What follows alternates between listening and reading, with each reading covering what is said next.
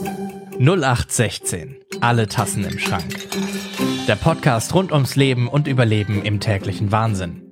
Hier sprechen wir mit Menschen mit einer psychischen Erkrankung, Angehörigen und Profis und stellen Unterstützungsangebote, Erfahrungswerte und Informationen vor. Weil psychisches Wohlbefinden ein Thema von uns allen ist. Hallo zusammen. Ich habe heute eine Interviewpartnerin eingeladen, auf die ich mich ganz besonders freue, weil ich es immer sehr beeindruckend und mutig finde, wenn Menschen ihre ganz eigene persönliche Geschichte erzählen. Und genau deswegen ist sie heute hier. Um, herzlich willkommen, Frau Krügel. Herzlich willkommen, Frau May. Vielen Dank. Frau Krügel, Danke wir, wir kennen uns aus der ASP hier beim Lotsen. Ähm, ich arbeite hier, Sie sind Klientin und ähm, wir haben vorher auch gesprochen. Ich weiß aber eigentlich gar nicht so viel von Ihrer Vorgeschichte. Zum Beispiel weiß ich gar nicht genau, wie es eigentlich kam, dass Sie zur ASP kam oder wie eigentlich ja Ihr Weg war im Leben mit psychischer Gesundheit und psychischer Krankheit. Also, ich kann ja erst mal erzählen, wie ich zur ASP kam. Ich bin, glaube ich, 2010 oder 2011, ich bin mir nicht mehr ganz sicher, nach einem Krankenhausaufenthalt zur ASP gekommen. Also bei diesem Krankenhausaufenthalt hat sich herausgestellt, dass ich für eine Reha-Maßnahme nicht stabil genug bin. Und daraufhin hat man mir empfohlen, zum Lotsen zu gehen. Und ich bin dann da mit einer Mitarbeiterin bekannt gemacht worden und ähm, die hat mir die verschiedenen Angebote vorgestellt und dann habe ich mich dafür entschieden, das zu machen und erstmal da hinzugehen und das Angebot anzunehmen. Das ist so erstmal der Hintergrund, wie ich da hingekommen bin. Und ähm, meine psychische Situation war einfach so, ich war sehr labil und mir waren äh, soziale Strukturen eigentlich abhanden gekommen. Es waren so die drei Säulen Arbeit, Familie, Beziehung, Freunde war kaputt gegangen aus verschiedenen Gründen, die sich aus meiner Kindheit ergeben, aus meiner Jugend, die schwierig war. Und so hatte ich eigentlich auch keine andere Möglichkeit, als erstmal professionelle Hilfe in Anspruch zu nehmen. Ja, das klingt so, als hätte es an der Stelle ja einen ziemlichen Bruch gegeben. Ja, also der Bruch war schon, es gab immer wieder Brüche in der Biografie, aber das war sozusagen der Endpunkt. Also, dass einfach klar war, ich könnte, ich würde mich zu diesem Zeitpunkt nicht im Arbeitsleben so etablieren können und ähm, ja, dass ich eben auch ansonsten sehr aus dem sozialen Netz rausgerutscht bin und ja, Und das heißt, vorher haben Sie haben Sie noch gearbeitet? Ich habe zwei Ausbildungen gemacht. Eine habe ich erfolgreich abgeschlossen als Tischlerin. Dann habe ich, also zu Anfang, erstmal habe ich Jura studiert. Und ähm, das habe ich, das Studium während des ersten Staatsexamens abgebrochen. Das war ein, ein erster eklatanter Bruch in meiner Arbeitsbiografie. Dann habe ich danach anschließend die Tischlerlehre gemacht. Die habe ich dann noch mit Mühe und Not abschließen können. Und dann habe ich noch einen Versuch unternommen als Rechtsanwaltsfachangestellte und das hat nicht mehr geklappt. Und da war erstmal klar, auch von der Seite des Arbeitsamtes aus, dass ich keine weitere Umschulung bewilligt bekommen würde und dass ich eben ja beruflich sozusagen gegen die Wand gefahren war. Was waren denn, was waren für Sie die Punkte, wo Sie gesagt haben, jetzt, jetzt breche ich ab das Studium? Also das Studium hat mich auf der einen Seite überfordert. Ich war zu der Zeit, zum damaligen Zeitpunkt in einer Psychotherapie und es ähm, hat sich herausgestellt, dass ich aus psychischen Gründen, ich war sehr durch meine Familie belastet, ähm, ich nicht das Staatsexamen bewältigen würde. Und ich hatte auch den Wunsch, was Handwerkliches zu machen, was vielleicht naiv war damals, weil meine Krankheit, meine psychische Erkrankung, die sehr komplex ist auch und sehr schwierig ist, ähm, mich auch nicht wirklich dazu befähigt haben, eigentlich als Tischlerin zu arbeiten. Ich war, habe einfach darum gekämpft, etwas zu machen. Und ich habe ein Praktikum in einer Tischlerei gemacht und das hat noch ganz gut geklappt anfangs. Und später hat sich aber während der Umschulung, die auch sehr, die ging zwei Jahre und ähm, das war sehr schnell und sehr intensiv. Und da habe ich einfach gemerkt, dass ich, dass ich überfordert bin. Und hatte dann auch noch, ach, das kommt noch hinzu, ich hatte einen Unfall an der Kreissäge mit meiner Hand und das war sehr dramatisch, dass ich auch, ich war dadurch traumatisiert, ich konnte nicht mehr an Maschinen arbeiten und der Beruf ist in der Realität auch ein sehr harter Beruf und auch oft nicht das, was ich mir vorgestellt habe. Die Arbeit mit Holz und ähm, darum bin ich eigentlich da in Anführungsstrichen auch gescheitert. Ja, und das sind ja sehr unterschiedliche Sachen, ähm, die Sie machen und gemacht haben. Ne? Wo, so erleben ja. Sie auch mit ganz verschiedenen Seiten. Ähm, wo haben Sie denn weil sie haben eben gesagt, vielleicht war das naiv und es ging mit meiner psychischen Erkrankung nicht. Und ich kann mir gut vorstellen, dass es auch einfach so ein Prozess ist zu sehen, ne? was ist das, was ich eigentlich möchte, was ist der Anspruch, den ich habe und was das, was mir eigentlich am, am besten tut und was brauche ich für meine, ja, für mein psychisches Wohlbefinden. Also das, die Situation war einfach so, dass ich keinen familiären Background hatte und ich habe ein schwieriges Verhältnis zu meiner Mutter gehabt oder habt es zu meiner Mutter. Mein zu, hatte wenig Kontakt zu meinem Vater und zu meinem Bruder und eigentlich lag meine Problematik vor allen Dingen eben in diesen schwierigen Beziehungen auch. Und ich bin sehr auf Leistung getrimmt worden und ähm, diese Diskrepanz zwischen nur beruflich zu existieren und nur was eben sehr Besonderes zu machen, wie zum Beispiel das Jurastudium und auf der anderen Seite aber keinen familiären Halt, das hat bei mir zu einem großen Bruch geführt.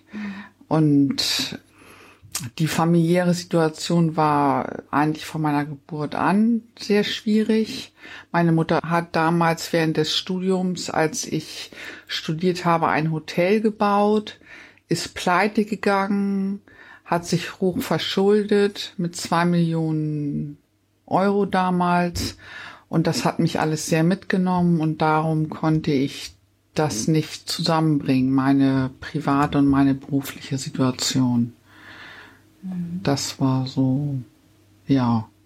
War denn Jura was, was Sie aus sich selbst heraus gerne studieren wollten oder war das dann eher so ein Auftrag aus dem Elternhaus? Wie haben Sie das erlebt? Ich habe es beides erlebt. Also ich habe es erlebt, dass, dass ich es einerseits auch mochte, das Studium, aber auf der anderen Seite habe ich immer auch gesehen, wie hoch die Anforderungen sind und das hat mir auch immer sehr viel Angst gemacht. Also die Anfangszeit im Studium war noch locker in Anführungsstrichen, da hatte man auch viel Freizeit. Ich habe meine Scheine schnell gemacht, aber mit hohen äh, großen Schwierigkeiten.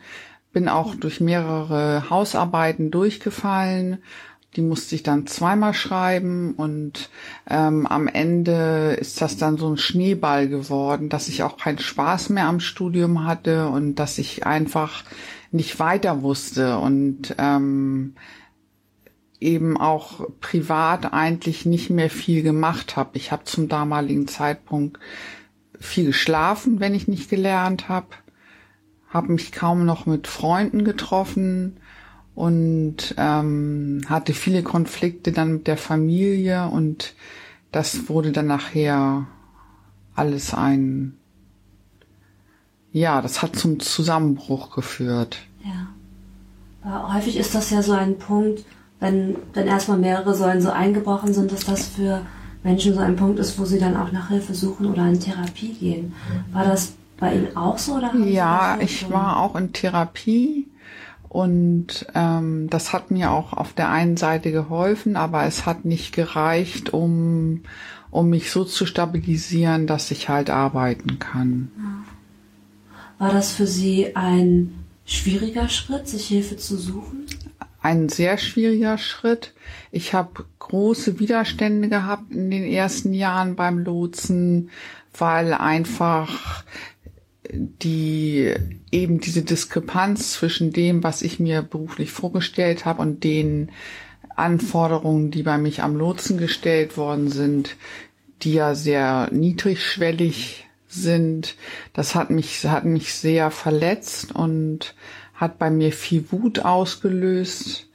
Und es hat einen langen Prozess oder hat sehr lange gedauert, bis ich halt ähm, das Angebot so annehmen konnte, dass ich es auch als ein Sprungbrett verstanden habe, um auch wieder mich sozial zu festigen. Mhm.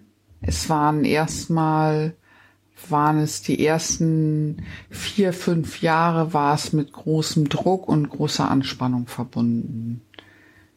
Mhm. Obwohl das Team sehr nett auch ist, aber das konnte ich in dem, zu dem Zeitpunkt noch nicht so wertschätzen, weil ich einfach meine Ansprüche und die Realität, das war für mich, ist sehr auseinandergeklafft. Mhm. Warum sind Sie trotzdem geblieben? Ich hätte sonst gar nichts mehr gehabt, in Anführungsstrichen. Ich war, ich wäre zu Hause vergammelt, vereinsamt, ich, ich brauchte diesen Anker. Mhm. Es, es gab eigentlich, ich hatte eigentlich keine andere Möglichkeit. Sonst die, ich glaube, eine Stufe noch schwieriger wäre ein, ein Aufenthalt im Krankenhaus gewesen oder Aufenthalt in Krankenhäusern. Das kam für mich nicht in Frage. Ja. Und darum habe ich auch, ich gab einen Teil in mir, der hat gewusst, dass mir das auch helfen kann und dass ich mich auch wieder entwickeln kann in eine Richtung, dass ich auch außerhalb des Lotsens existieren kann. Wie war denn das im Verlauf? Sie haben gesagt, am Anfang gab es so diese Phase, wo Sie viel Wut hatten, wo Widerstände da waren. Und ähm, wie hat sich das verändert? Durch durch Training, dass ich mir immer wieder bewusst gemacht habe oder versucht habe zu verstehen, wie meine Gefühle aussehen, warum ich so wütend bin und ich habe immer wieder versucht zu reflektieren, was eigentlich in mir los ist und das hat mir geholfen, dass ich mich auch wieder in Kontakten mehr lösen konnte und dass ich auch außerhalb getraut habe mich. Ich habe dann zum Beispiel einen Töpferkurs gemacht außerhalb ähm, des Lotsen in einem Kulturzentrum. Ich habe angefangen Yoga zu machen außerhalb des Lotsen. Ich habe meine buddhistische Gruppe aufgebaut und das hat mir sehr geholfen, sozusagen dann nachher erstmal zweigleisig zu fahren also sowohl im Lotsen als auch außerhalb in der Gesellschaft mich ein bisschen zu festigen. Und dann hat sich das so weit entwickelt, dass ich einen sogenannten ausgelagerten Minijob hatte oder bekommen habe in einem Café, wo ich jetzt arbeite, in einem Kirchencafé. Und es ist noch nicht das Perfekte, aber es ist auf jeden Fall erstmal wieder eine Situation eingetreten, in der ich sagen würde, dass ich mein Leben wieder selbst mehr gestalten kann. Mhm. Gab es auf dem Weg wichtige Erkenntnisse oder so Momente, wo Sie sagen, ah, da ist für mich innerlich eine Tür aufgegangen oder das war wichtig, dass ich die Erfahrung auf dem Weg gemacht habe? Also ich bin vom Wesen her ein sehr kontrollierter Mensch und auch sehr kontrollierend. Und ich wusste zum Beispiel, dass ich in Gruppen oder in Beziehungen mit Menschen nicht diese Kontrolle haben könnte, die ich haben wollte. Und da habe ich sehr dran gearbeitet, dass das besser wird. Und ich habe meine Beziehungsmuster einfach immer wieder hinterfragt und gesehen, dass ich auch mit weniger Wut Beziehungen gestalten kann. Und ja, das, das sind viele kleine Erfahrungen und auch Erkenntnisse, die ich auch in meiner buddhistischen Gruppe vor allen Dingen gemacht habe. Und die waren, aber das ist sehr schwierig zu erklären, weil das ist so das Innenleben, was, was einen so gefangen hält, wo man oft gar nicht weiß, was eigentlich passiert. So, das ist, kann ich ganz schwer, ganz konkret fassen. Das ist ja auch eine große Frage und gab ja. schon ganz viele Eindrücke und Erfahrungen. Ja, ja. Wenn Sie sagen, so Gruppen und Beziehungen waren so ein Thema und die Wut, äh, woran, woran hätte jemand, der Sie neu kennenlernt, in dem Zeitraum gemerkt, ja, dass, dass das was Schwieriges für Sie ist? Ich denke an meiner ganzen Körpersprache, an meiner Mimik, an meiner ähm, ja, vor allen Dingen an meiner Körpersprache und an meinem oft vielleicht auch widersprüchlichen Verhalten, dass ich einerseits auch sehr zuvorkommend sein kann und auch vielleicht höflich bin. Auf der anderen Seite sind meine Gefühle aber oft angespannt und Anspannung und das merkt jemand, der vielleicht gesünder ist oder gesund oder der jemand anders merkt diese Diskrepanz, glaube ich auch. Und vielleicht gar nicht so stark wie ich selber, also vielleicht habe ich mich oft selber ich habe auch die Tendenz, mich selber sehr krank zu fühlen und andere nehmen mich vielleicht gar nicht so krank wahr. Das ist auch, habe ich auch schon gehört, oder dass ich mein Selbstwertgefühl oder mein Selbstwert oder das, was ich eigentlich alles schaffe am Tag, gar nicht so wertschätzen kann und ähm, dass andere mich vielleicht gar nicht so als so äh, desolat und krank empfinden, immer oder zumindest nicht immer so wie ich. Ja, und ich kann mir vorstellen, wenn Sie das so sagen, ähm, dass Sie mehr in Gruppen waren und nach außen gegangen sind, den Töpferkurs gemacht haben, dass das ja auch erstmal was ist, was diese Erfahrung auch ermöglicht. Genau, man muss sich, ich denke, man sollte, man kann den Lotsen als Schutzraum nutzen und man kann ihn als als Training nutzen, aber ich glaube, man sollte auch immer versuchen, oder für mich war es der Anspruch an mich, auch ähm, außerhalb dieser Schutzzone mich bewegen zu können. Das war immer von mir ein Ziel und das habe ich halt in kleinen Schritten immer wieder umgesetzt. So. Das ähm, fing, wie gesagt, mit dem Töpferkurs an, ging dann über den Yogakurs. Das waren große Herausforderungen, weil da viele Menschen auch waren, bis hin zu meiner einmal wöchentlich stattfindenden buddhistischen Gruppe, wo ich ähm, auch oft Schwierigkeiten hatte und mit Wut zu kämpfen hat und das hat sich sehr in den Jahren verändert. Also ich praktiziere seit 17 Jahren und mittlerweile freue ich mich auf die Menschen, die zu mir kommen oder zu denen ich komme und das war auch mal ganz anders. Und das sind, ja, man muss sich trainieren.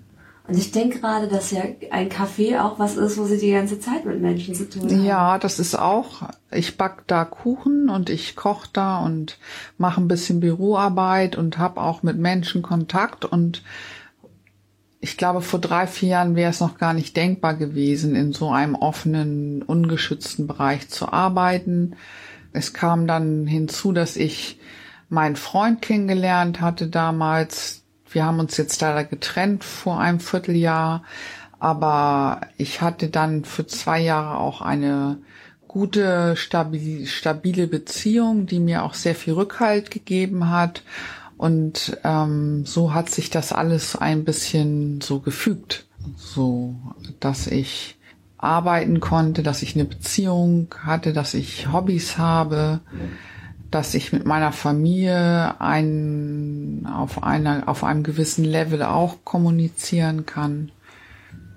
Sie haben ja gesagt, Sie haben Therapie gemacht. Sie haben auch hier beim Lotsen angefangen, beziehungsweise sind immer noch dabei. Und wenn Sie mal so zurückschauen, gibt es Sachen, wo Sie sagen, bei allen Hilfsangeboten, die Sie so wahrgenommen haben oder auch Sachen, die Sie privat einfach gemacht haben und wo Sie Parallelschritte gegangen sind, das war besonders gut und hilfreich oder das hätte ich mir echt ähm, schenken können. Das war total kontraproduktiv. Also ich hatte beim Lotsen erstmal fand ich ganz toll, dass es ein ganz tolles Team war, also viele nette Menschen.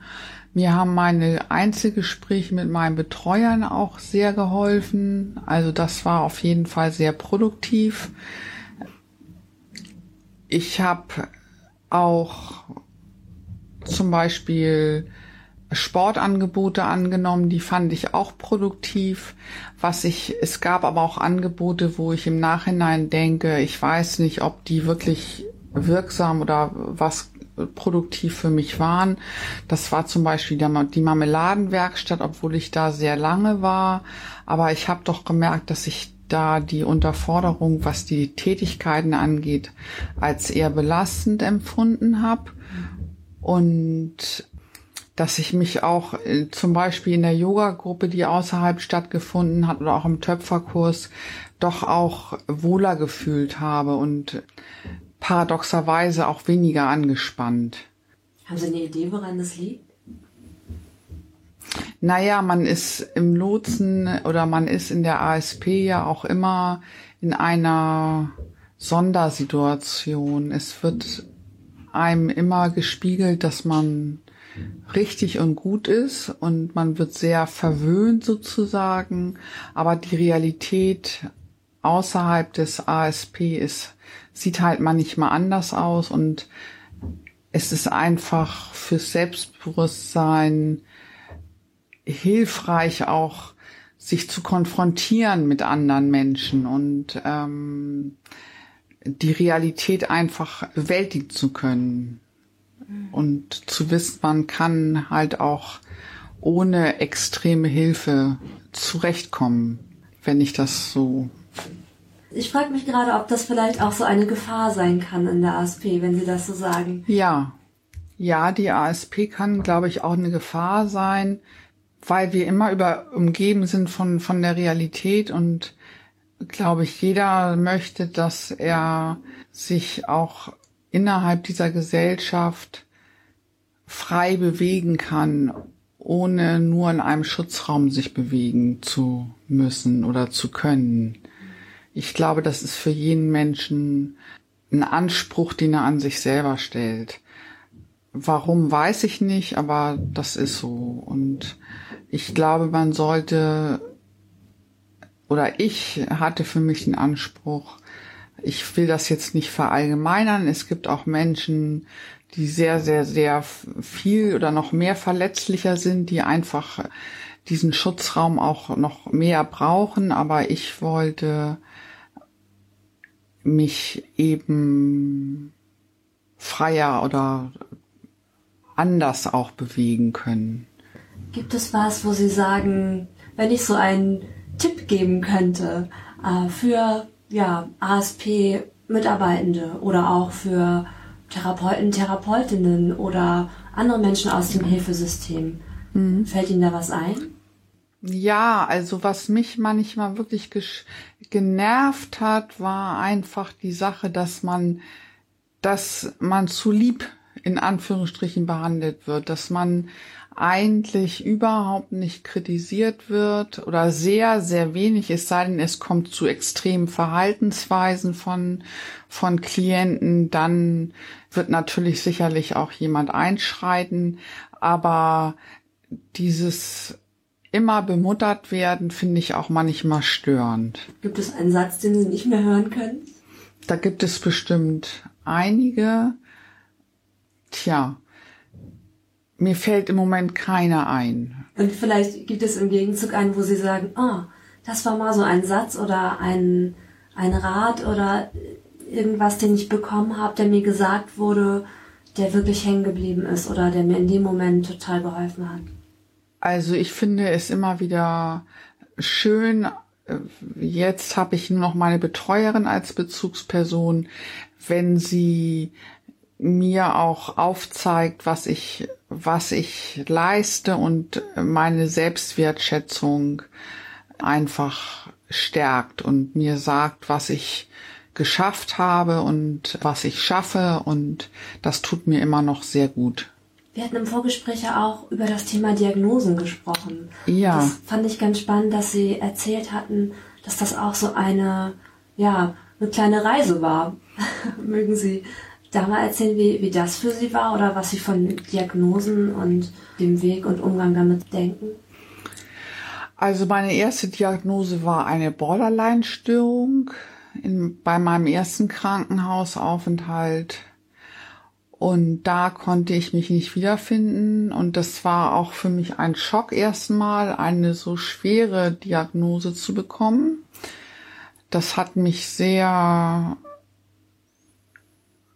auch verletzt und, und sehr verunsichert. Obwohl es mir auch aufgezeigt hat, dass ich halt eine Persönlichkeitsstörung grundsätzlich schon habe und mir hat es halt, ich habe dann einen weiteren Krankenhausaufenthalt gehabt und da hat man mir eine schizotype Persönlichkeitsstörung als Diagnose kommuniziert. Und die fand ich im Zusammenhang mit einem sehr ausführlichen Bericht zu meiner Störung sehr hilfreich. Und die habe ich auch nicht als Stigma empfunden. Und ich glaube schon, dass Diagnosen auch in einem gewissen Maße einem Orientierung geben können, aber sie dürfen nicht oder sie dürfen nicht zu Stigmatisierung führen und sie dürfen nicht dazu führen, dass man sich über diese Diagnose definiert und nicht darüber hinaus sieht, wie man als gesamter Mensch einfach ist. Gibt's da was, wo Sie sagen, ah, das, das könnte man verbessern? Ich persönlich habe gute Erfahrungen gemacht mit Psychiatern und Diagnosen. Ich weiß aber von anderen Klienten, dass es da oft auch zu vielen Missverständnissen gekommen ist. Und ich glaube zum Beispiel, dass der Einsatz von Genesungshelfern oder von Ex-In-Mitarbeitern helfen kann, das Verständnis zwischen professionellen Mitarbeitern und Klienten oder Schwerkranken da eine Brücke zu bauen und eben auch zu sehen oder dem Kranken nicht das Gefühl zu geben, dass, dass jemand Macht über ihn hat oder dass ein Arzt mächtiger ist als man selber oder dass man halt nicht unter dieser, unter, unter einer Diagnose erdrückt wird.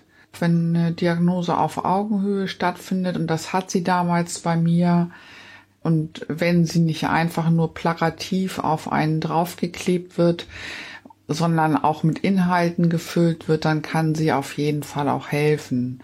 Und wenn man einen, meistens ist es ja ein Psychiater oder ein Psychologe, der einem so eine Diagnose dann sagt, dass man diese Menschen als Vertrauenspersonen sehen kann, dann glaube ich, dass das auch dann nicht äh, zu einem Schaden führt.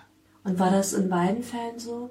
Sie haben ja gesagt, ja. Borderline-Diagnose war es erstmal ein ziemlicher Schock. Ja, aber ich hatte trotzdem gute Psychiater und eine sehr gute Therapeutin, die das damals so erstmal festgestellt haben. Und insofern bin ich in der Beziehung eigentlich immer ganz gut davon gekommen, in Anführungsstrichen, beziehungsweise ganz gut beraten gewesen. Mhm. Die Diagnose war zwar beim ersten Mal falsch, aber Psychiater oder Psychologen sind auch nur Menschen. Und das war ja der Anfang meiner sozusagen, oder das war mein erster Krankenhausaufenthalt, wo ich diese Diagnose bekommen habe. Und da musste man, musste ich, glaube ich, noch mehr, ich hätte vielleicht noch länger beobachtet werden müssen, um eine genauere Diagnose oder eine passendere Diagnose zu erstellen. Und Sie haben sich in dem Moment da ja nicht wiedergefunden, ne? War das was, was Sie in der Klinik noch besprechen konnten, besprochen haben, wo Sie im Dialog waren oder wie hat sich das gestaltet? Ich glaube, ich habe das unabhängig von außen gemacht. Ich bin damals dann aus dem Krankenhaus entlassen worden und ich habe dann viele Menschen auch natürlich kennengelernt, die eine Borderline-Störung auch diagnostiziert bekommen haben. Und da konnte ich mich selbstständig innerlich von abgrenzen und sagen, das passt für mich jetzt nicht. Dann habe ich auch viel gelesen, auch über meine darauffolgende Diagnose und da konnte ich mir dann so selbst ein oder habe ich mir selbst ein Bild zusammengestellt, wie ich das, wie ich mich selber einschätze. Ich habe mich da einfach ein bisschen unabhängig gemacht von außen. Haben Sie für andere Menschen einen Tipp zum Umgang mit Diagnosen? Dass man sich dadurch nicht so verunsichern lassen soll, dass man äh, sich als ganzen Menschen betrachtet, dass man auch die Diagnose immer wieder in Frage stellt und sie nicht als als Endpunkt nimmt und sich auch nicht dadurch stigmatisiert fühlt oder sich nicht dadurch stigmatisieren lässt, sondern dass man immer wieder seine Person als Ganzes betrachten sollte, unabhängig von der Diagnose. Und ich fand das so spannend, was Sie eben gesagt haben über GenesungsbegleiterInnen. Warum glauben Sie, sind die so, so wichtig?